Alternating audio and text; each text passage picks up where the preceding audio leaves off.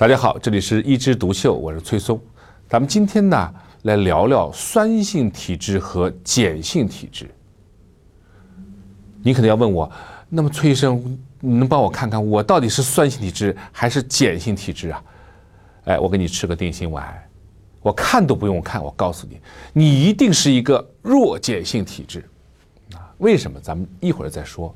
首先告诉你，我第一次听到酸性体质和碱性体质啊，不是在教科书上，我老师没有从来没有跟我说过体质的酸性和碱性，不管是中医的医生还是西医的医生，是看到一张小广告，这张广告呢是一个保健品的广告，他告诉我，酸性体质的人得癌症、得心血管病、得很多很多的病，而碱性体质呢，各种病都不得，而我这个保健品呢是碱性的。它补充了我这个碱性的食品呢，就可以变成碱性的体质，是一种很好的保健作用，啊，我当时也没在意，啊，不就是一个保健品的广告吗？啊，造了一个概念出来吗？哎，没想到，满大街的都在讨论酸性碱性体质。那么首先我们说说这个食品到底有没有酸性和碱性？其实把食品啊把它烧成灰，根据这个灰。里面含有的各种矿物质和电解质啊，哎，它是酸性和碱性可以分出来。那么大多数的蔬菜什么呢？水果啊都是属于碱性的，可能有一些肉类啊、鱼虾呀，可能属于酸性的。那我们来看看，你这些所谓的碱性食品、酸性食品能不能改变人体的酸碱度？我们吃进去，第一个到哪里？到胃，胃液是一个强酸哎，也就是说。你吃进去的碱性食品到了胃里面，早就被中和掉了。那我说我吃酸性食品的，我们的肠液是碱性的，也被中和掉了。也就是说，不管你吃哪一类食品，其实到了体内，基本发挥不了你的酸碱的这种作用。你还不信？那我告诉你，你如果想改变我们的体质，你就冒着生命危险。我们每个人。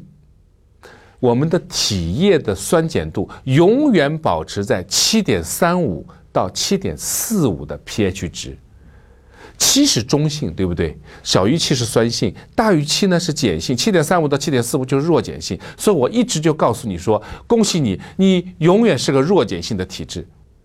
其实我们人体一直在努力保持这种状态，这种状态是我们人体各种酶、各种脏器最大活性的状态。如果你变成了七点三四，只是小了零点零一，恭喜你，你就是酸中毒；如果你是七点四六，只大了零点零一，那我也告诉你，你就是碱中毒，一点都不能少，一点都不能多。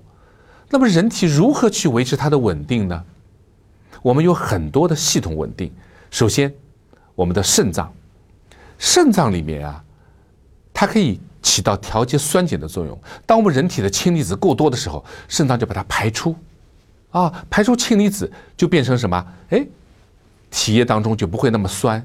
所以一旦尿毒症的时候，这个病人一定是酸中毒，因为肾脏坏掉了，没办法排出这种氢离子，排出酸了。除了肾脏以外呢，我们还有一个肺脏，我们通过呼吸排出二氧化碳，也可以让体内的酸降低。那我们除了呼吸、肾脏以外，我们人体啊，血液当中还存在着很多缓冲对。什么叫缓冲对？就是你可以想象一个溶液里面啊，它里面既含有酸，也含有碱，然后它保持一定的这个 pH 值。当里面往里面加了酸以后呢，它里面的本来的碱啊，它就跟它哎中和，保持不变。当里面往里面加碱呢，它里面本身有的酸呢，也和你的碱结合，最后也不变。这就叫缓冲啊，让我们在受到外界攻击、受到外界影响的时候呢，保持整个的一个溶液的 pH 值不变。而我们的体液当中、血液当中就有大量的这些的缓冲对，这样可以呢，通过整个人体的这些调节，很多种机制可以让我们的人体永远，当然是你的健康状态下保持七点三五到七点四五这个区间不变，你就是一个弱碱性的人，不必要去。刻意的去补充什么弱碱性的食品啊、弱碱性的水啊，来保持什么人体的健康。当然，所谓的只要是酸性体质就会得癌症啊，酸性体质就会得心血管病啊，也是无稽之谈。所以很多时候，当这个谣言让你觉得很恐怖的时候，当你要去相信它的时候，不妨先咨询一下医生，或者听一下《医知独秀》。好，我们今天聊到这儿，下次我们接着聊。